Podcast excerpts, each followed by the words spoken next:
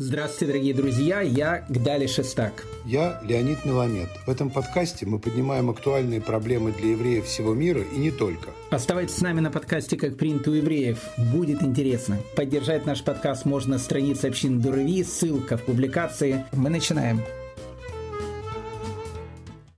Добрый вечер, добрый вечер, дорогие дамы и господа, добрый вечер, дорогие друзья. И э, я э, ну, очень-очень рад что, э, во-первых, вы меня пригласили, это для меня огромная честь. Э, и, во-вторых, такая тема, она животрепещущая тема, э, тема, связанная с палестинцами, кто они такие, э, почему у нас происходят войны и так дальше. Но сразу же перед началом нашего сегодняшнего разговора я хотел бы, ну, как бы сказать такую вот важную мысль, как мне кажется – Понимаете, э, тема и палестинцев, и арабо-израильского конфликта, и э, вот современной войны, которая происходит, мы ее можем смотреть либо с физической, либо с метафизической точки зрения. И это очень важно. Э, почему, почему это очень важно? Понимаете, есть симптомы, а есть причина. Э, симптомы э, какого-то, если у человека есть какая-то болезнь, не дай бог, там, не знаю, там температура, там кашель у него, еще что-то, но он принял акамоль, и ему то, что называется, полегчало. А, снял ли он какие-то тревожные симптомы, которые у него есть? Безусловно, да, но причину болезни он не вылечил, потому что если человек болен, там, не знаю, ангиной или еще какими-то вещами, которые лечатся исключительно антибиотиками, то, э, как мы понимаем, акамолем э, особенно человек не сможет выздороветь. Поэтому мы замахнулись с вами на такую вселенскую тему. Я, кстати, не шучу, потому что она действительно такая вселенская тема. Э, тема евреи и палестинцы, войны, которая происходит сейчас. Поэтому мы ее будем э, стараться смотреть постоянно, э, стараться смотреть на неких таких двух уровнях. Мы будем постоянно перескакивать с физического на метафизический уровень. И, может быть, мы постараемся для себя не понять, потому что понять эту тему очень сложно. Во всяком случае, сделать какой-то какой намек для нас, чтобы было более понятно то, что происходит э, на сегодняшний день. Э, так что то, что называется, присаживайтесь поудобнее, мы начинаем. Вы знаете, если э, на том свете человек мог бы икать, э, мне кажется, что человек, которого звали Адриан Реланд, э, вот он икает постоянно. Э, почему икает постоянно? Потому что его постоянно вспоминают. Причем, что интересно, начали его вспоминать наши израильские правые, э, потом это подхватили наши израильские левые.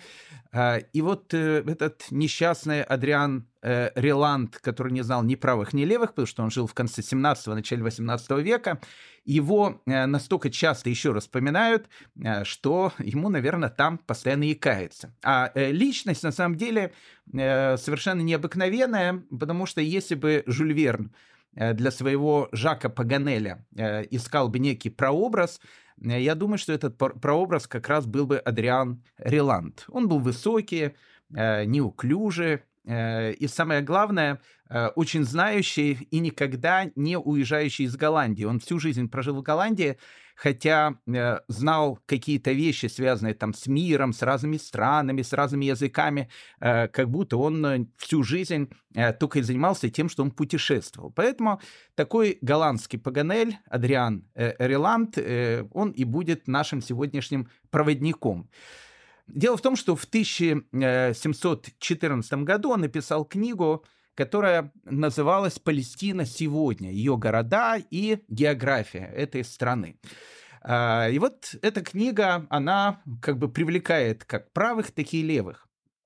Чем она привлекает правых? Э, правых она привлекает тем, что Адриан Реланд, который был гибраистом, что значит гибраистом, то есть он занимался а, ивритом, он иврит знал, но совершенно гениально, потрясающе. В 11 лет он закончил школу, в 18 лет он закончил университет и стал доктором лингвистики в Лейденском университете. Э, в начале 18 э, в конце 17 века, поверьте мне, э, для этого нужно быть, было быть ну, таким настоящим гением. он совершенно прекрасно знал иврит, арамейский язык, вообще древние восточные языки он знал, и современные восточные языки он очень-очень хорошо знал. И вот э, Адриан Реланд пишет свою книгу, в которой э, он э, как бы исследует две с половиной тысяч названий, которые э, существуют в земле Израиля, в Эрицраэль, каких-то различных городов, и дает лингвистическую Э, наводку на каждый из этих городов, то есть откуда оно происходит и, э, ну, в общем, почему происходит то или другое название. Эта книга, она в первую очередь посвящена этой тематике. После этого Адриан Реланд, ну, как бы, между прочим, пишет о том, что в современной Палестине э, в основном живут евреи и арабы, э, мусульман там практически никаких нету, кроме некоторых городов. Он пишет, вот они живут в Наблусе, вот они немного живут там в Иерусалиме, а, ну и все. То есть как таковых мусульман там нету. И вот э, левые наши говорят, как такое может быть, что не было там э, мусульман, это неправда, мусульмане были, и, в общем, э, Адриан Реланд это все пишет какую-то ерунду. Э, наш правый наоборот. Они его постоянно цитируют, потому что э, он сказал, что он посетил город Газу, э, в которой, как он утверждает, жило 550 семей, из которых половина была евреи, половина были христиане. Мусульман, он говорит, там не было. Поэтому э, они говорят, что это все ложь, э, мусульмане в Газе на самом деле были, а наши правые говорят, ну он же пишет, что не было мусульман. В общем, и начинается вот этот полный-полный балаган. Так вот, для того, чтобы э, разобраться во всех этих вещах, э, я э, хочу быть э, не э, защитником Адриана э, Реланда и не нападать на него, потому что мы э, и не знаем, кто он такой, и я думаю, что после нашего сегодняшнего разговора вы тоже забудете это имя. Но вот идея, которую он дает в своей книге, она для нас будет очень-очень важной. Ну, к примеру, Адриан Реланд в своей книге пишет о том, что из двух тысяч э, топонимов, то есть названий городов, которые есть в земле Израиля, ни один не имеет арабскую природу. Во всяком случае, в конце XVIII века. Прав он или нет? Ну вот, допустим, он приводит название города Рамала мы знаем о том, что Рамала является столицей палестинской автономии. Адриан Релан пишет о том, что слово Рамала происходит от слова Бейт Алла, то есть Бейт Алла, то, что обозначает дом Бога, и э, говорит о том, что Бейт-Алла обозначает еврейское название города Бейт-Эль. Ну, Бейт-Эль, он находится не там, где Рамала, но он говорит, что слово Рамала, оно не арабского происхождения, то есть оно еврейского происхождения, и к арабам она не имеет э, ничего, э, там, э, ну, никаких, никаких совершенно связей. Или, допустим, город Джинин. Вот он приводит этот город и говорит о том, что город Джинин это был старинный еврейский город, который назывался Женай, и э, там поселились арабы, и они взяли вот это вот название. То есть основная идея, которую пишет э, Адриан Роланд, заключается в том, что э, топонимы, названия всех городов, которых арабы жили, они, безусловно, жили в конце 17 начале 18 века. Их, может быть, было немного, но они там, безусловно, были. Это не, неправда, что их не было тогда на территории Эрицреля. Но э, идея о том, что топонимы городов не имели никакого отношения к арабскому населению, это абсолютная правда. И на основании этого мы сейчас и будем э, проводить все наше расследование. Ну вот, к примеру, э, опять же, это для, то, что называется, для затравки. Э, вот, к примеру, допустим, город Рамала, который он приводит, и он говорит о том, что он происходит от названия Бейтала, то есть, то есть как бы дом Всевышнего или Бейтель. По большому счету, э, я вам не буду открывать каких-то страшных каббалистических тайн, но я вам скажу о том, что город Рамала, он стал арабским городом, но, я думаю, только после 1948 года. И это не является какими-то, не знаю, там, выдумками и так дальше. Откройте любую энциклопедию, э, прочтите про город Рамала, столица палестинской автономии, э, и э, все будет совершенно ясно. Город совершенно новый. Был он основан в 16 веке христианской семьей Хададов. Они приехали из Иордании. Это был абсолютно христианский город церквями, там, э, различными конфессиями, которые там, э, которые там были. Поэтому арабского населения в Рамале как такового не было. И само название города, опять же, город был основан только в 16 веке. Почему они его назвали Бейтала, э, это были арабы-христиане, которые, безусловно, говорили по-арабски, они считали, так как христиане они были, что там где-то находился город Бейтель. Поэтому они его так и назвали. Бейтель, Бейтала, то есть Рамала. когда там стали появляться мусульмане, мусульмане там стали появляться после 1948 года. Еще в начале 20 века христиане, которые там жили, начали уезжать из этих городов. В 47, 46, 47 году э, очень много христиан, которые были в Рамале, уехали в разные страны. Говорят, очень многие уехали в США, во всяком случае, так написано в энциклопедии. И вот после 1948 года туда начали приходить арабы из соседних деревень, которые там были. Они начали этот город э, заселять. И вот так получилась Рамала, столица палестинской автономии.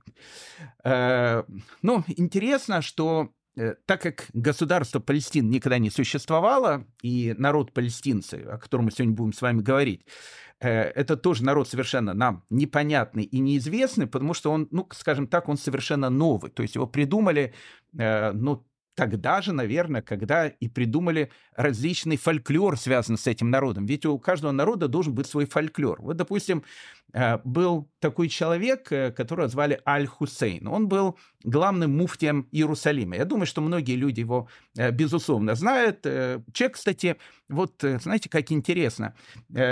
Если вот посмотреть на его фотографии, человек очень приятный. И говорят, что в общении это был полный хевроман.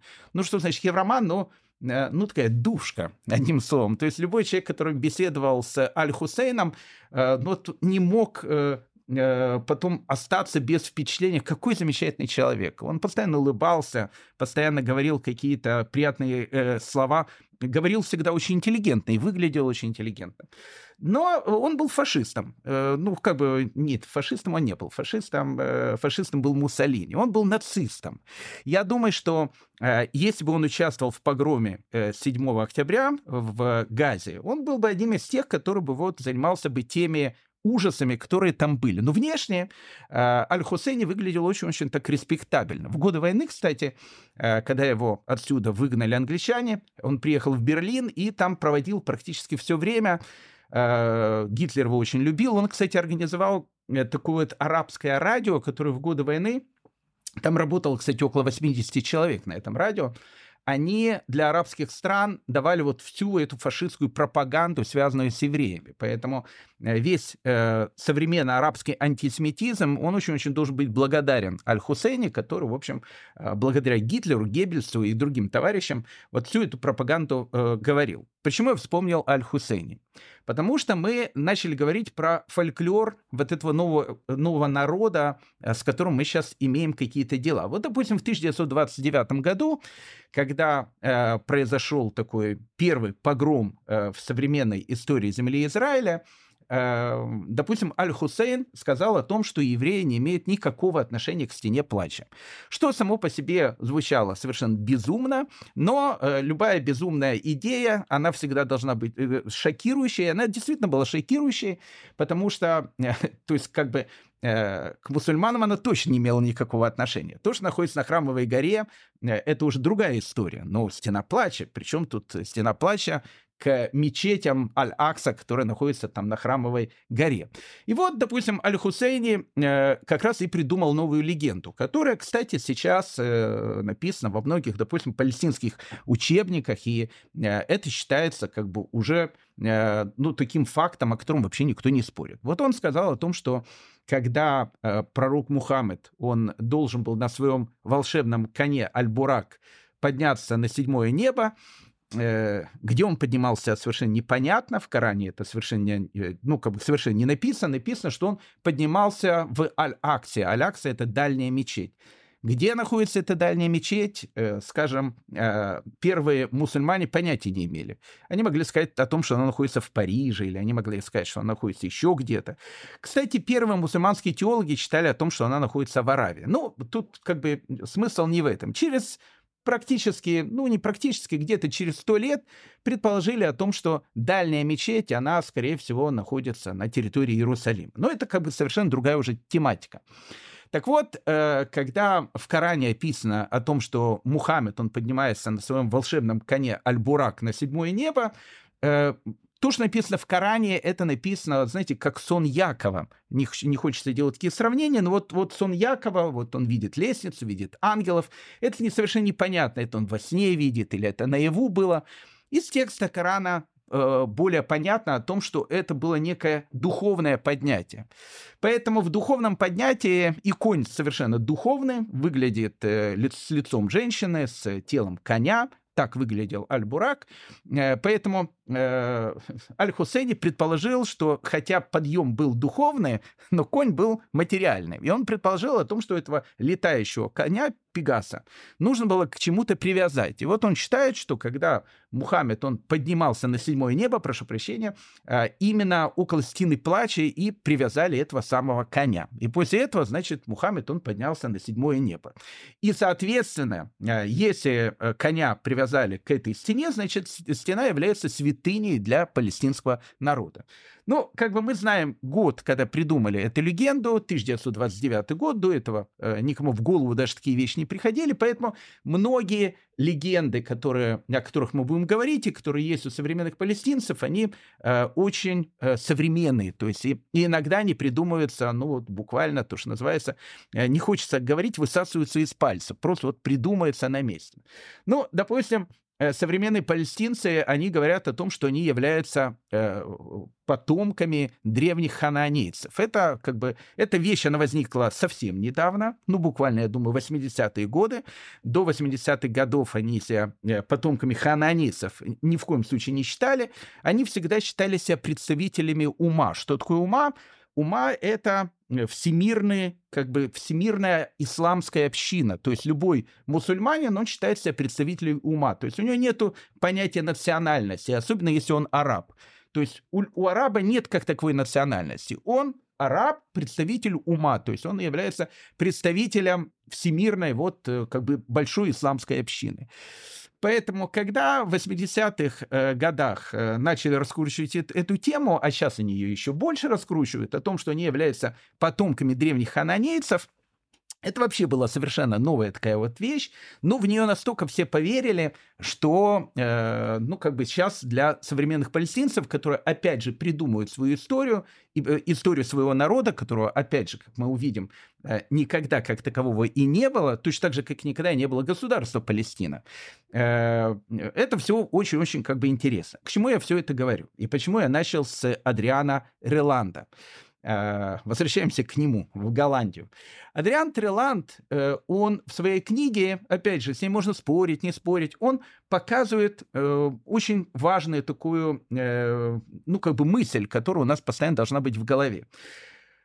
Все топонимы, то есть все названия, которые находятся в земле Израиля, они не связаны с арабским народом, со всем уважением к нему, потому что арабский народ живет на этой территории 600 1938 года, э, новой эры, и это абсолютная правда, они за, захватили землю Израиля точно так же, как они захватили Египет, точно так же, как они захватили Сирию, Иран и вообще все страны Ближнего Востока.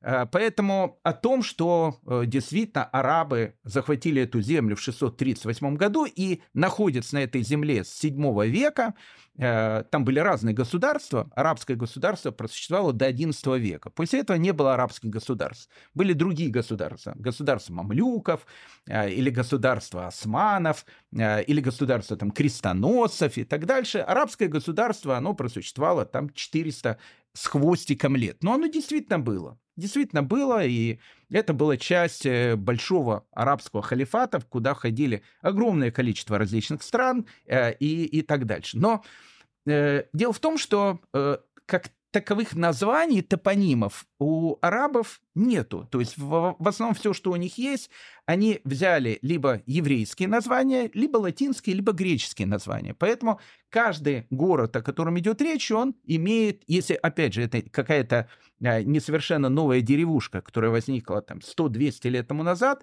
а в основном все деревушки так и возникали э, совсем недавно, по большому счету, то э, как бы нету э, э, э, арабских названий. Это то, о чем говорит Адриан Реланд. То есть э, связь арабов с землей Израиля, безусловно, есть, безусловно, она была, безусловно, они тут жили, но это не та связь, которая э, на протяжении веков была у еврейского народа. Это как бы первая мысль. Идем дальше. Пока мы занимаемся не метафизикой, пока мы занимаемся физикой. Потому что для того, чтобы прийти к метафизике, нам нужно немножко разобраться в физике. Э, вторая вещь. Э, действительно, на этой земле было постоянное арабское население. Точно так же, как на этой земле было постоянное еврейское население, точно так же, как на этой земле было постоянное христианское население. Э, арабское население до XIX века, оно тут было немногочисленным. Ну, вообще, когда Марк Твен посетил землю Израиля в, во второй половине XIX века, знаете, его очень-очень часто приводят его вот это вот произведение, когда он э, посетил многие страны, и в частности он посетил землю Израиля. И вот Марк Твена поражает то, что и поражало многих людей, которые посещали землю Израиля в XIX веке.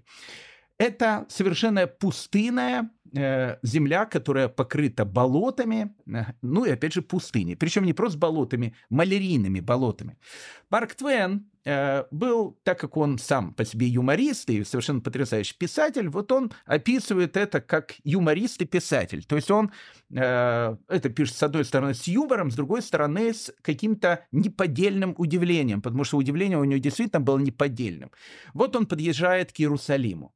Но вот посмотрите на фотографии Иерусалима XIX века. Вы увидите совершенно потрясающий э, образ этого города, то есть э, стены, э, ну, безусловно, за стенами начинают уже появляться первые еврейские там кварталы, вот мельница Монтифиори мы там все видим, а, и так дальше, но это начинает появляться уже во второй половине XIX века. Безусловно, Марк Твен, он тоже тут был во второй половине XIX века, поэтому он уже видел эти новые районы. Но если он был бы даже чуть-чуть раньше, а есть первые фотографии 60-х годов, э, годов 19 века, когда еще не было первых еврейских районов за стенами старого города, э, Иерусалим бы нам э, представился совершенно другим городом. Мы увидели бы стены старого города, а вокруг пустыня. Ну вот, э, ну вот действительно пустыня. Я не скажу, что это Сахара, но это, знаете, такая Мидбар Иуда, иудейская пустыня. Если вы из Арада когда-то спускались к Мертвому морю, и вы видели вот эти вот пустынные пейзажи,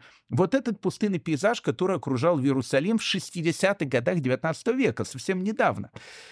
Что тогда говорить об многих других городах? Да не было других городов. Вот э, Аждот, э, Ашкелон, которые сейчас там бомбят. Ну, Аждот и Ашкелон, скажем так, э, может быть, никогда еврейскими городами особенно и не были. Они стали только, наверное, после 1948 года. Они находятся на территории земли Израиля, но там постоянно жили другие какие-то народы.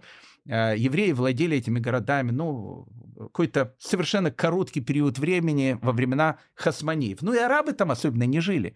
То есть Ашкелон и Аждот — это были маленькие деревушки, на которых э, жили э, там бедуины. Бедуины, как вы знаете, они э, кочевники, поэтому есть кочевые арабы, есть арабы, которые занимались земледелием, но как таковых поселений там не было. Поэтому э, даже в середине XIX века земля Израиля представляла собой какую-то совершенно угнетающую картину. Это был какой-то марсианско-лунный пейзаж. Тут действительно ничего не было. То есть были какие-то отдельные города, которые были населенные, город Тверя, да, э, вот город Тверя как, как город, это древний город, очень древний город, он назван в честь императора Тиберия. Но его отстроили евреи, евреи его отстроили – в, 40, в конце 40-х годов 18 века. То есть до конца 40-х годов 18 века в Твери не было ничего. То есть там рядом с Тверью были какие-то арабские маленькие деревушки, города Твери не было. То есть город Тверя отстроили евреи, и вот э, поэтому современная Тверь это тоже относительно, можно сказать, современный город, потому что его недавно отстроили. Поэтому ни Аждода, э, ни Ашкелона, э, ни э, там Кириатгада, ни многих других городов, которых мы сейчас знаем, в том же самом 19 веке. Совсем недавно их не существовало. Поэтому земля Израиля представляла собой, еще раз, болото и пустыню. Еврейское население на этой территории было постоянно, и, и постоянно было какое-то арабское население. В основном это были кочевники, которые приходили, уходили. То есть у арабов никогда не было понятия национальности. Ну вот понятие, что вот я палестинец, вот такого понятия просто не существовало. Любой араб назывался гражданином той страны, в которой он жил. Когда он жил при мамлюках, он говорил о том, что он как бы, ну, живет при мамлюках, араб, который живет при мамлюках. Когда он жил при османах, то есть перед турков, он говорил, что я араб, э, который живет при османах. Где он живет, это уже не столь важно. Он мог назвать город, его папа мог родиться в одном городе, сын мог жить в совершенно другом городе не было понятия национальности, и э, самое главное, у арабов не было понятия привязанности к этой земле.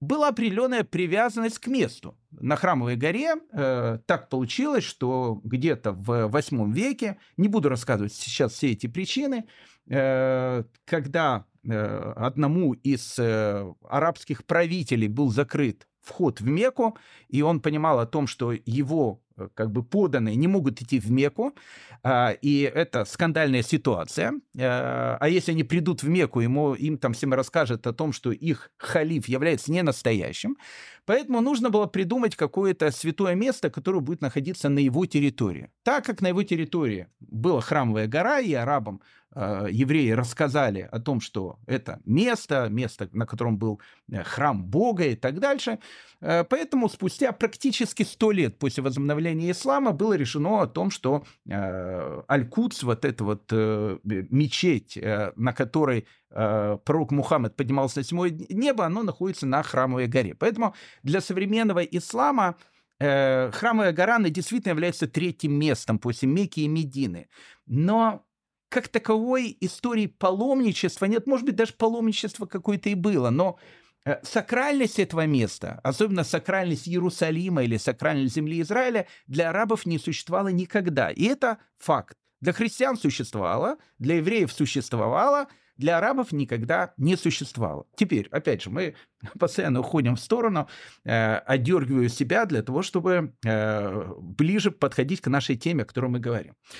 Так вот, э, в основном все арабское население, э, которое есть э, сейчас в земле Израиля, и это не является какой-то, опять же, придуманной информацией, это, ну, как бы информация, которая является, как бы официальной информацией. Оно тут появляется с 40-х, 50-х годов 19 века. Дело в том, что турки они э, начинают делать большое строительство в земле Израиля, нужны были рабочие руки, то есть нужны было люди, которые будут приезжать и могут зарабатывать деньги. Плюс, э, когда начинается еврейская алия, особенно после второй, а когда еще э, была даже третья алия, э, тем более, то есть идет различное строительство, строительство городов, нужны люди, которые будут помогать делать эти гигантские стройки века. Плюс это был британский мандат, поэтому огромное количество арабов э, приезжает в землю Израиля. Поэтому большинство арабского населения, которое живет в современной земле Израиля, они знают, где жили их предки. Либо это была Саудовская Аравия, либо это был Египет. Надо сказать о том, что практически все население современной Газы, они имеют египетские корни, и они об этом э, как бы говорят, они это совершенно не скрывают. Э, знаете, э, такая вот интересная вещь. Специально выписал в, ну, как бы не так, не так давно, это было, по-моему, в 23 марта 2012 года. Э, был такой э, известный хамасовский лидер, которого звали Фатхи Хамад. Я не знаю, уничтожили его, сейчас не уничтожили, но э, в 2012 году он дал очень известное интервью. То есть, опять же, это не какая-то информация, которая там придумается, просто можно зайти в интернет и просто прочесть этого интервью. Интервью он дал э, египетской такой телепрограмме, шоу, которое называется «Эль Хихма», и он э, вот в этом шоу как бы просил братьев арабов из Египта помочь сектору Газы. И вот э, когда он э, рассказывает э, египтянам о том, что они на самом деле братья, и он абсолютно прав, потому что они действительно братья, э, вот э, Фатхи Хамад говорит информацию. Когда мы обращаемся за помощью к нашим арабским братьям, мы не стремимся к их помощи для того, чтобы есть, чтобы жить, пить, одеваться или, или жить в роскоши. Нет. Когда мы ищем их помощи, то это для того, чтобы продолжить джихад. Слава Аллаху, у всех нас есть арабские корни. То ли из Саудовской Аравии, Йемена или из других мест. У нас есть кровные узы. Так где же ваша любовь и милосердие? Персонально половина моей семьи, семьи являются египтянами. Более 300 семей в секторе Газа под именем Аль-Масри, Аль-Масри э, переводится как Мицри, египтяне. Братья, половина палестинцев египтяне, другая поли- половина палестинцев саудовцы. Кто такие палестинцы? У нас есть много семей фамилий Масри, то есть египетские, корни которых египетские. Они могут быть из Александрии, Каира, Думеты, севера из Асуана, из Верхнего Египта. Мы египтяне, мы арабы, мы мусульмане, мы являемся частью вас. И он, э, Фатхи Хамад, в этом отношении абсолютно прав, потому что э, большая часть современного населения э, сектора Газа, оно имеет египетские корни. А, они приезжали туда не так давно, даже не в 19-м, а приезжали туда в 20 веке. Многие туда приезжали э, пусть с 1948 года, потому что 48 по 67 год э, сектор Газа был египетской территорией. Поэтому когда э, ты говоришь с, э, ну, как с нормальным э, арабом-палестинцем, он прекрасно понимает о своих корнях. Безусловно, есть какая-то небольшая часть арабов-палестинцев, у которых тут предки жили на протяжении веков. Но их очень-очень много. Большая часть людей, которые живут на этой территории, это люди, которые, опять же, сюда приезжали в конце 19-го, в первой половине 20 э, века. Поэтому не существовало такого народа Палестина, э, ну, наверное, до того периода, пока сюда не пришли э, англичане.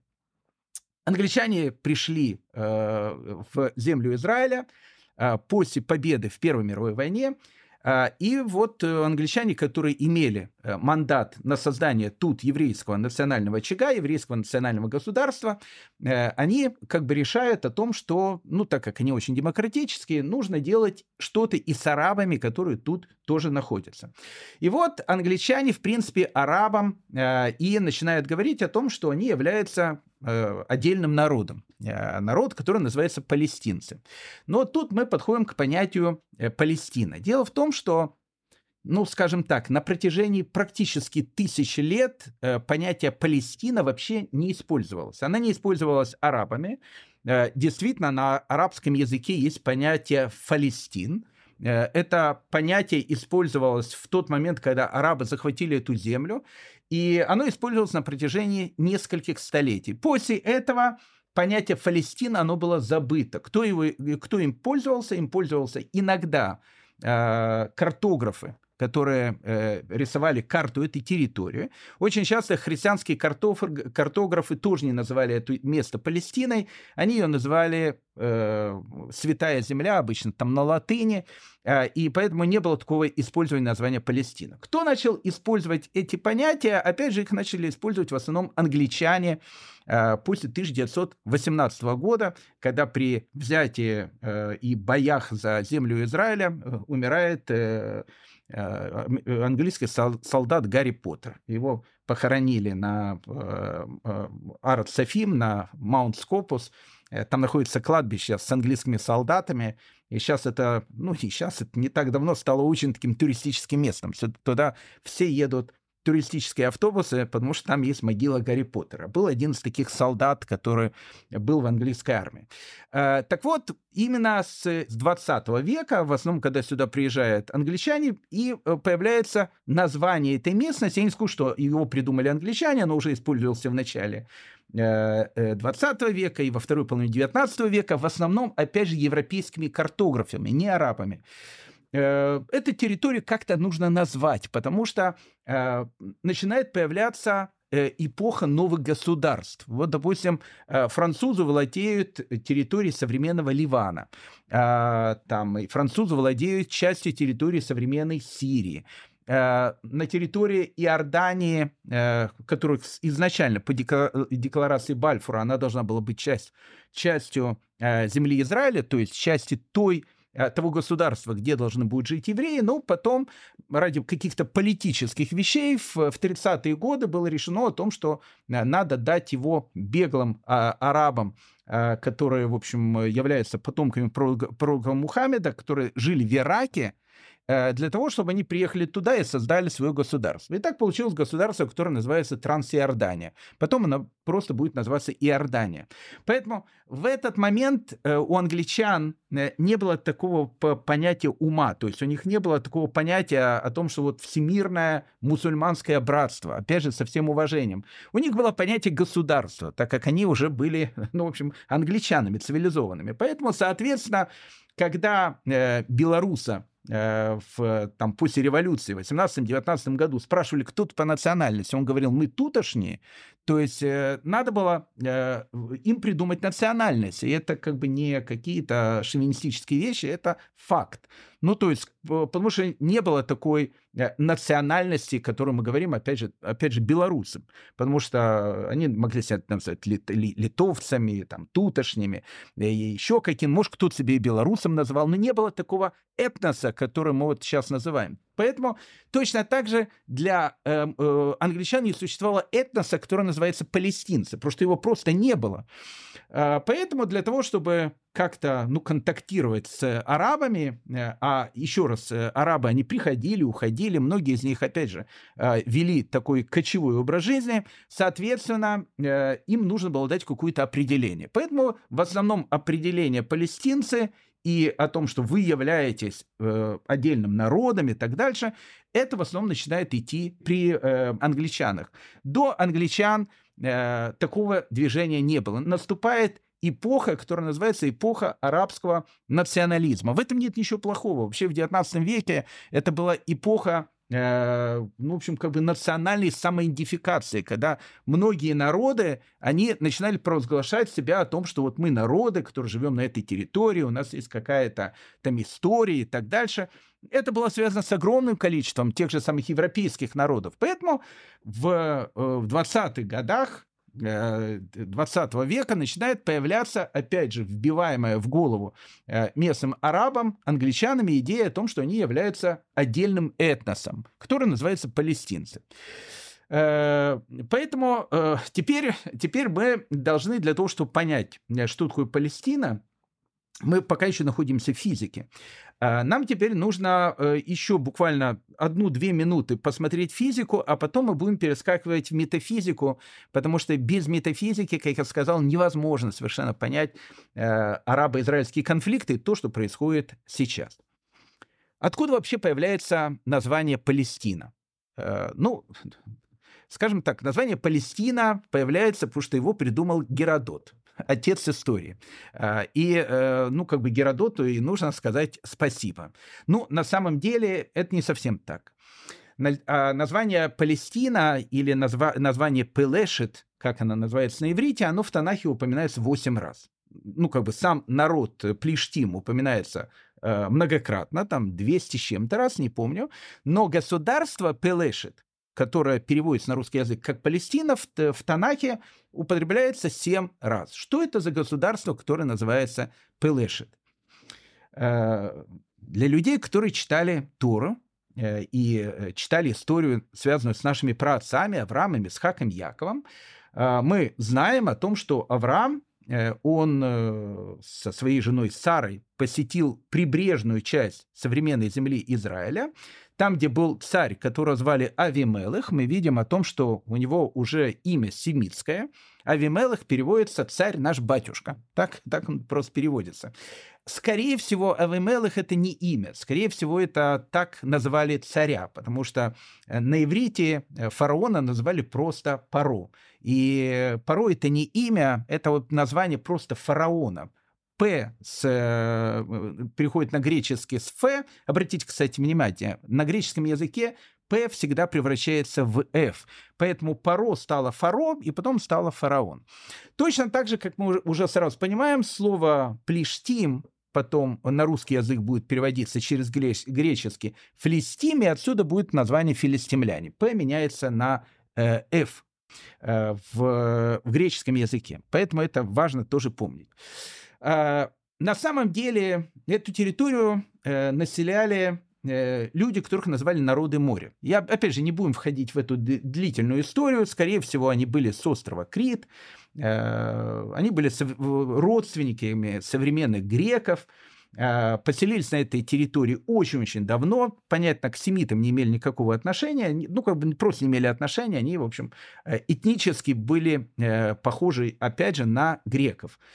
Э, они образовали государство. Э, это государство было очень таким интересным, потому что оно было таким, скажем, полуреспубликанским. Это был союз пяти городов. Э, пять городов, которые составляли это государство, это был Аждот, Ашкелон, Гад, потом он становится город Кирьят-Гад, город Икрон, Икрона как такового места нету. Есть Машав, который называется Икрон, и Газа. Газа Э, или Аза, это всегда, в общем, скажем так, э, с древнейших времен был центром э, этих самых Плештим. Надо сказать о том, что хотя каждый из городов, и Аждот, и Ашкелон, и Кириатгат, ну, Гат тогда и Крон, они как бы являлись единым Плештимским союзом, Газа всегда выделялась. Она всегда была ну, таким центральным городом. Ну, нужно сказать о том, что наш богатырь, Э, ну, во всяком случае, э, так его называют, богатырем, богатырь Самсон, который э, в Петергофе разрывает пасть льва. Он там больше выглядит таким, ну, не знаю, таким мускулистым, Шварценеггером таким, разрывающим пасть льва. На самом деле, я не уверен, что Самсон выглядел именно так, Э, потому что э, Самсон — это еврейский Шимшон. О Шимшоне можно рассказывать очень много, и о Шимшоне, и о его знакомой Делиле и так дальше, в честь которой назван, кстати, один из э, пляжей либо в Аждоде, либо в Ашкелоне, уже не помню где. Так вот, нужно сказать о том, что Самсон или Шимшон, он погибает в Газе. А, когда его ослепляют, он находится в храме Дагона в э, городе Газа, а, и, в общем, как мы знаем, он обрушивает этот храм на себя и на тех э, а, палестинцев, плештим, которые там находились. Поэтому народ плештим, э, который находился на этой территории, он был главным врагом э, еврейского народа на протяжении нескольких сотен лет. Ничего с ним невозможно было сделать. По одной простой причине, потому что плештим, э, которых в еврейских источниках, в Библии, э, прошу прощения, в Танахе называют, называют необрезанными, и это очень важное определение, уже метафизическое, кстати, определение, э, действительно с ним ничего невозможно было сделать. С физической точки зрения палестинцы, они, э, плештим, филистимляне, они э, знали секрет обработки железа. Они были одни из первых, которые обрабатывали железо. У евреев так как железо не обрабатывалось, у них были бронзовые, медные, уже не знаю, бронзовые какие там были мечи. Ну, в общем, как вы понимаете, э, если у кого-то бронзовый меч, а у кого-то железный меч, тут говорить не о чем. Это то же самое, что с танком идти против кавалерии, э, который там, не знаю, Буденный собирался воевать с фашистами, сидя там на, на коне и так дальше. Поэтому ничего невозможно было сделать с э, Плешти. Мы видим, с ними боролись. Вот наш, э, один из наших судей, Шафетов, Шимшон, Самсон. Э, это отдельная история, история его жизни, совершенно потрясающая история. Он погибает, опять же. С палестинцами ничего невозможно сделать. И вот тут начинается метафизика. Первая метафизика, потому что она нам будет очень нужна. Начинается метафизика, потому что тогда, когда евреи увидели, что с Плештим ничего невозможно сделать, еще раз, Плештим на современном языке через греческий это палестинцы. Э, центр их сектор газа. Это тоже очень важно запомнить. Сектор газа – палестинцы. Сразу хочу, ну, как бы сказать, мне, знаете, такое впечатление, что мы, знаете, такое впечатление дежавю. Э, знаете, дежавю – это когда ты что-то, что-то происходит, а тебе кажется, ой, я, по-моему, уже где-то это видел. То есть э, происходит совершенно потрясающая история. Об этом просто мало кто знает. Но если, опять же, задуматься об этом, это же совершенно невероятный факт. Ну, представьте себе, э, я опять же ухожу вдалек, в, в, э, в, в современную эпоху, сейчас вернусь обратно назад.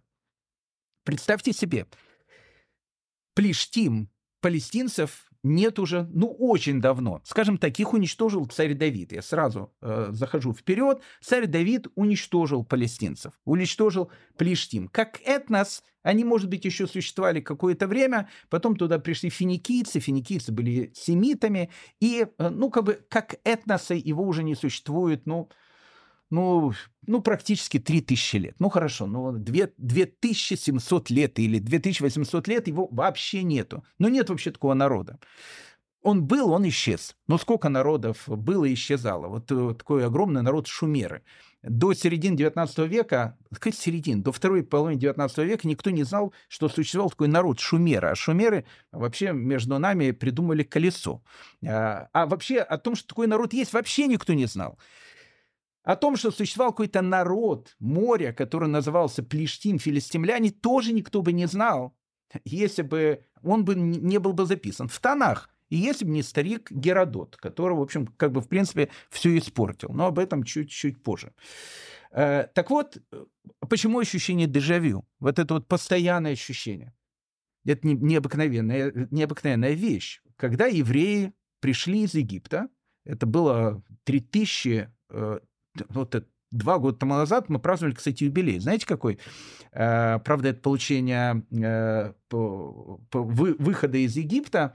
Э, это было 3333 года тому назад. Это редко бывает. В следующий раз это будет через тысячу лет. Так через тысячу лет скорее всего, тут непонятно, что будет, потому что до окончания э, той эпохи, в которой мы живем, до прихода Мессии, Машиях остается всего лишь 216 лет, поэтому через тысячу лет э, что тут будет, совершенно непонятно. Но как бы там ни было, вот два года назад было 3333 года. Соответственно, сейчас 3335 лет тому назад. Евреи вышли вот из Египта. Так вот, к чему, к чему я это просто все говорю? Когда евреи вышли из Египта и пришли в землю Израиля, через некоторое время они встретились с народом, которых называли Плештим, палестинцы, и они ничего с ним не могли сделать. Центр палестинцев был в секторе Газа. Потом эти палестинцы исчезли, народ Израиля ушел в двухтысячелетнее изгнание, и когда народ Израиля возвращается обратно в эту страну, он опять видит палестинцев, опять видит Плештим, который опять находится в секторе Газа. И опять с ними ничего невозможно сделать. Сказать, что это случайность, нет, таких случайностей э, не бывает. Поэтому, поэтому такое впечатление, еще раз, что мы играем одну и ту же пьесу, только второй раз. Первый раз мы ее сыграли плохо. Сейчас мы ее должны, должны сыграть хорошо. Но, но пьеса, она ну, точно такая же, она э, практически те же самые условия, что были в те далекие времена. Так вот, э, начиная опять же насчет э, плештим или палестинцев. Ничего невозможно было с ними сделать. И вот тут начинается метафизика. Метафизика начинается в, в том, что написано в книге Судей, в, в Танахе, в книге Шафтим, о том, что пришел народ Израиля, к последнему судье, к первому пророку Шмуэлю, э, и сказал о том, что народ хочет, чтобы избрали царя, потому что до этого на протяжении практически 400 лет у евреев не было царя, были судьи. И э, пророк Шмуэль очень э, обиделся, очень расстроился э, этому предложению. И тогда Всевышний говорит Шмуэлю, Шмуэль, ты не расстраивайся. Они, говорят, не тебя предали, они меня предали. И это совершенно непонятно, потому что, ну, как бы в, в той же самой Торе написано, что когда евреи придут в землю Израиля, и это было известно, э, как бы, ну, как бы это был факт, они должны победить Амалека, они должны построить храм, в том городе, который изберет Всевышний, и они должны поставить над собой царя. Поэтому, когда народ просит у Шмеля, чтобы поставили царя, реакция на это, как мы видим, была не совсем адекватная. То есть, как бы Шмуэль, он очень расстраивается, а Всевышний говорит, что они не тебя, Шмуэль, предали, они меня предали. В чем проблема? Проблема заключалась в том, что почему евреи хотели поставить царя. Тут еще раз метафизика, которая перебрасывается на современную физику. Потому что ничего невозможно было сделать с палестинцами. Ничего невозможно было сделать с тем народом, который назывался Плештим. Поэтому раз ничего невозможно было сделать, тогда, ну, тогда народ говорит, ну, слушайте, ну, раз ничего невозможно сделать, надо избрать царя, который сделает армию, регулярную армию, регулярные войска, которые начнут воевать с этим народом и в, в бою их победит. И они были абсолютно правы, потому что при втором царе Израиля, э, царе Давида, действительно победили. Плештим, действительно, царь Давид победил палестинцев. В чем же было предательство? А вот здесь вот начинается метафизика. И эта метафизика, она очень важна, особенно очень важна в, в тех э, обстоятельствах, в которых мы сейчас живем. Когда появляется Плештим? Когда появляется народ, который сейчас называется э, палестинцы? Ну, еще раз, можно приводить э, гигантское количество каких-то исторических фактов. Я как историк могу их тоже миллион привести. Но по большому счету они появляются в тот момент, когда евреи которые пришли из Египта, захотели жить как другие народы. Ну вот, ну вот хотели они жить как другие.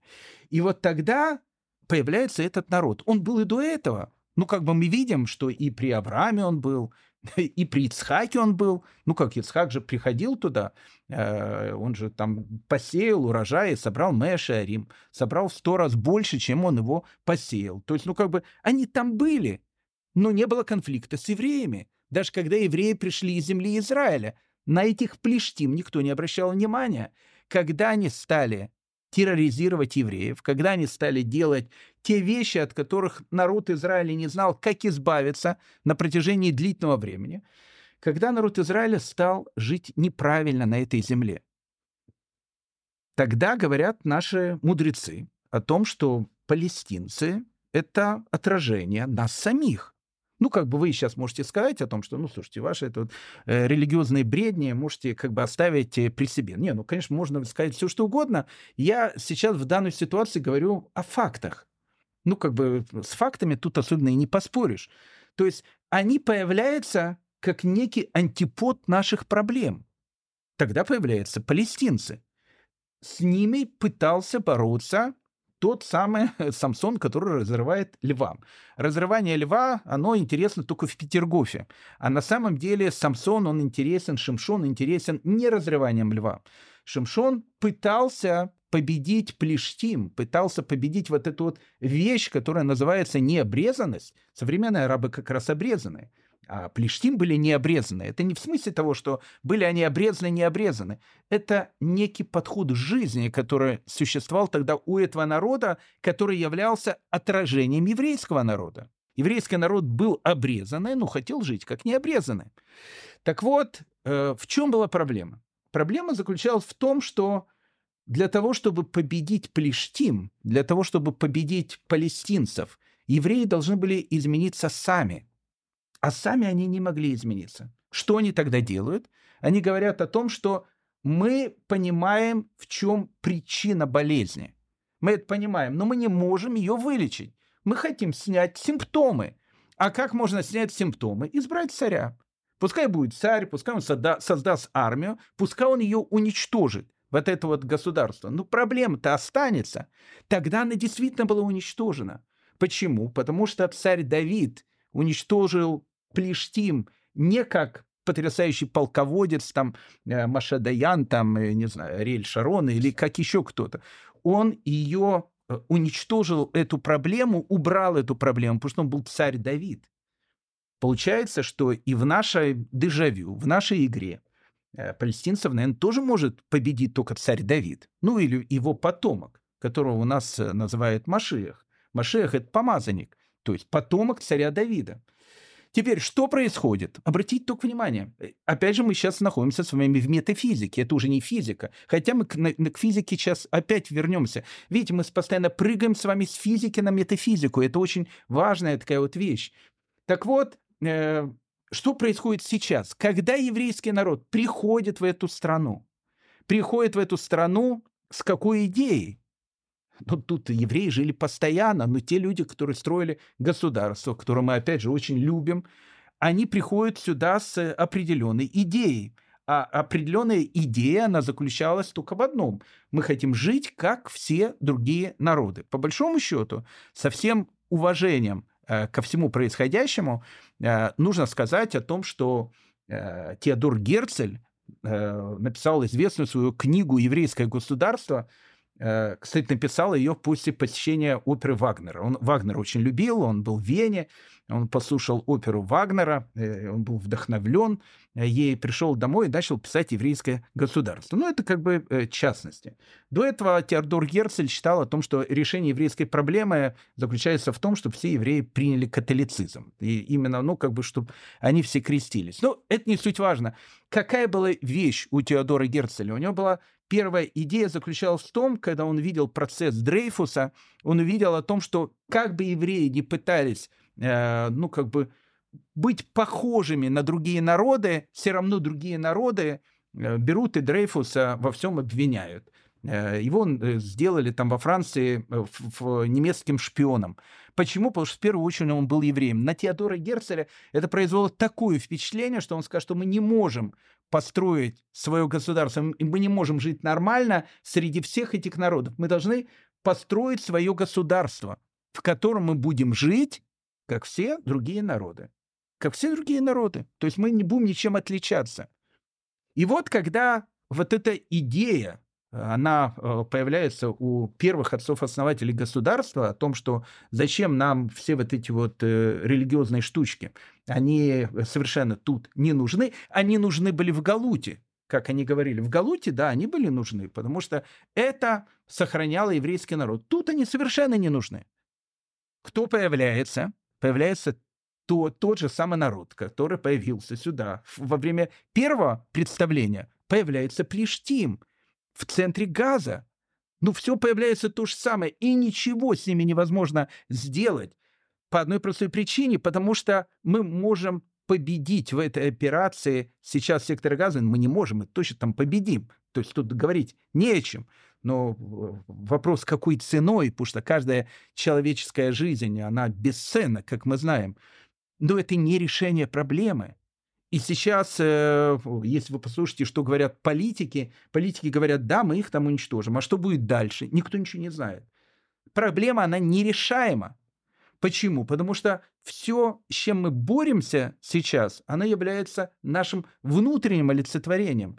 То есть пока мы не изменим себя, не изменится то, что находится рядом с нами. Оно просто является нашим отображением. Это метафизика. Теперь еще буквально э, два слова насчет физики. Уничтожили этот народ, который назывался Плештим, э, царь Давид, и э, вообще слово «плештим» забыли. Ну, как бы евреи они его помнили. Почему помнили? Потому что об этом написано в Танахе. Все, что написано в Танахе, оно помнится на века, как мы знаем. А, но, как бы, скажем, э, эту территорию еще, ну, по старой памяти и называли Пилешет. Ну, хотя палестинцев там не было никаких плештим, но территорию так по памяти называли. Там жил уже другой народ, там жили финикийцы, там, в общем, смесь разных народов, которые там находилась. Э, потом к нам приезжает 2400 э, лет назад с хвостиком сюда отец современной истории Геродот. Геродот, он был в Греции, Геродот, он был в Персии, Геродот был на прибрежной части э, современной Эрицраэля. И вот, э, когда он записывает э, какие-то географические понятия, он спросил у местных там жителей, как называется ваша местная эта деревня, как местность называется. Они им говорят, местность называется у нас Пелешет. И они абсолютно были правы. И Геродот, который был греком, Э, так как П нету в греческом языке, Ф, точнее, нету, точнее, П нету в греческом языке, э, он назвал ее слово э, Палестина. Палестина, и мы видим, что арабы называли ее Фалестин, П меняли на Ф. Но, опять же, тут не суть важно. Он назвал ее понятием Палестина. Были Плештим и, в общем, название Палестина. Ну, опять же, названием Палестина назывались в древние времена и во времена второго храма. Э, вот эта вся прибрежная территория. То есть, ну, как бы, оно, может быть, тоже так особенно не называлось, ее особенно не использовали, но называли э, Сирия, Палестина, вообще вот это вот народ, э, э, вот эту всю территорию иногда так называли не греки, иногда так называли римляне, но само слово, оно не использовалось, то есть не использовалось как какое-то известное всем слово, потому что территория проживания евреев, она всегда называлась Иуда, она всегда называлась Иудея. И вот в 70-м году э, происходит первое восстание против Рима, э, которое заканчивается трагедией, заканчивается в том, что Иерусалим был э, разрушен, Иерусалимский храм был стерт с лица земли, был сожжен, и у нас нет храма уже 2000 лет. Ровно через 63 года после первого восстания происходит второе восстание против Рима. Это восстание у нас называется восстание Бар Кохбы. Вот восстание Баркобы, которое длится с 132 по 135 год, оно тоже закончилось очень-очень трагически. Оно закончилось тем, что император Адриан, подавив это восстание и, и будучи э, таким очень таким возмущенным, жестоким человеком, э, который сказал, ничего себе, на одной территории за 60 лет восстания, которое мы не можем э, там победить в течение нескольких лет, Э, он сказал, что отныне нужно стереть память и о еврейском народе, и о территории, где они когда-либо проживали. Поэтому э, Адриан предлагает переименовать Иерусалим в Элия Капитолина, чтобы больше никто не знал название Иерусалима, а всю территорию Иудеи переименовать в термин Палестина. Почему Палестина? Чтобы не было понятия иудеи, чтобы понятие иудеи было забыто у людей. И, э, как мы знаем, император Адриан, он запрещает иудаизм. Вот мы э, все там слышали про Раби Акива. Раби Акива как раз был тем человеком, который умирает за то, что он соблюдает законы иудаизма, а за это полагалась тогда смертная казнь. То есть это была идея Адриана полностью стереть память о еврейском народе. Потом э, при следующих императоров евреям разрешили соблюдать еврейские законы, но вся эта территория, она так продолжала называться. Она называлась Палестина. Была так называемая Палестина Прима, это территория Иудеи и Самарии, Палестина Секунда, это Галилеи, Голландские высоты, и Палестина Терция. Так она называлась, это как бы третья Палестина со столицей в Петре, это территория современной Иордании. Поэтому, когда в 638 году э, сюда пришли арабы, а они, опять же, пришли, так как не завоевывали всю эту территорию, э, они просто спросили, а как называется эта территория. Им сказали, эта территория называется Палестина. И арабы сказали, ну, Палестина прекрасно, она, значит, будет называться у нас Фалестин. Так эту территорию сами арабы, как я сказал, называли на протяжении нескольких веков, потому что когда сюда пришли крестоносцы, они уже не называли эту территорию Палестиной, они ее называли Святой Землей. То есть, ну, как бы для них э, термин Палестина это тоже был духристианский термин. Поэтому Получается, что ну, как таковое название, как таковой топоним Палестина до 20 века практически не использовалось. Но еще раз, может, она где-то использовалась в картографии, может, она где-то использовалась, когда описывали э, ну, вот ту территорию, которую, как правило, и в тех же самых христианских источниках тоже не называли э, э, Палестина, а называли Святая Земля. Пока евреи не решили создать здесь государство, спустя 2000 лет, как оно тут существовало, и мы опять начали играть ту же самую игру, которую играли до этого. Это, дорогие мои друзья, э, то, что называется «стоя на одной ноге». Мы, мы вообще еще даже ничего и не рассмотрели. Ну, то есть как бы мы начали только рассматривать тему, потому что э, метафизики, поверьте мне, тут очень много, а без метафизики никакой физики и не будет. Поэтому вопрос, который, э, опять же, э, мы должны задать для себя в конце нашего разговора. Причина палестинского конфликта. Ну, причин можно назвать гигантское количество ну, гигантское количество. Вот э, там Ариэль Шарон э, дал эту территорию, чтобы они там создали государство. Они никакого государства, понятно, не создали. Они там э, тратили все деньги на то, чтобы делать ракеты и делать какие-то вещи. Люди дикие совершенно. Это понятно. И, ну, как бы мы имеем, мы имеем конфликт цивилизации сейчас. Мы живем в 21 веке, а они живут в веке 15-16. Ну, как бы, ну, то есть, как бы это конфликт цивилизации очень серьезный. То есть физики тут может быть очень много, но физика не решает проблему. Она совершенно ее не решает. Вы знаете, незадолго до 7 октября был Йом-Кипур. И не хочется, опять же, мне входить в эту тематику. Но тут произошло совершенно необыкновенное событие. Я э, помню, э, для своей общины давал тогда э, у, у, лекцию, и я, ну, как бы обратил внимание на это событие. Ну, как бы восхитился этим, не то что восхитился, удивился этим событием. Я говорю, ребята, посмотрите, на наших глазах происходит история. Такого не было со времен Антиоха IV Епифана. Ну, действительно, такого не было. Хотели сделать э, в городе героя э, Тель-Авиве, э, хотели сделать празднование Йом-Кипура. Опять же, не хочу сейчас входить в всю эту тематику.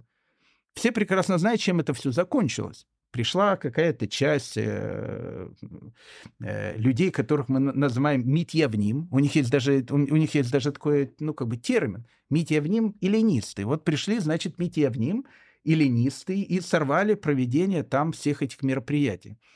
Это потрясающая вещь, потому что Э, даже то, что они сорвали, ладно. То же самое делала Евсекция в Советском Союзе. Э, не в Советском Союзе, но в большевистской России. Появилась Евсекция, они делали то же самое. Э, Йом-кипурники. Они приходили в местечко там и говорили, значит, кто сейчас будет поститься, того мы убьем. Ну, ну это было все нормально. Кто говорили? Евреи так говорили.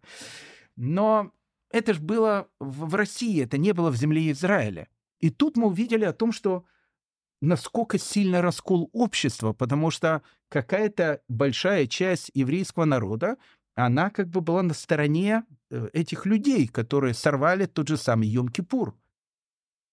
И мне тогда показалось о том, что это первый раз после, после Антиоха IV Эпифана.